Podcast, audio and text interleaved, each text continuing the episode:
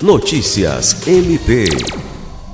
O Ministério Público do Estado do Acre, MPAC, por meio da Promotoria de Justiça de Assis Brasil, expediu recomendação ao prefeito Gerry Marinho para que o gestor adote medidas de estruturação no Conselho Tutelar.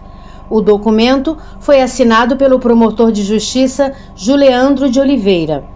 A medida foi requerida após a constatação pelo MPAC de que o Conselho Tutelar do município de Assis Brasil, cujos integrantes da composição foram eleitos e empossados no ano de 2020, não dispõe de internet, celular de plantão, telefone fixo e não tiveram capacitação nos últimos anos por parte do município.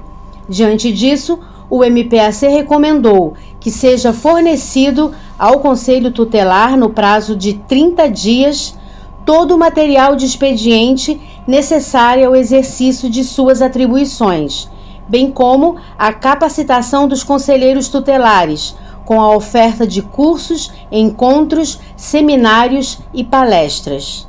Lucimar Gomes, para a Agência de Notícias do Ministério Público do Estado do Acre.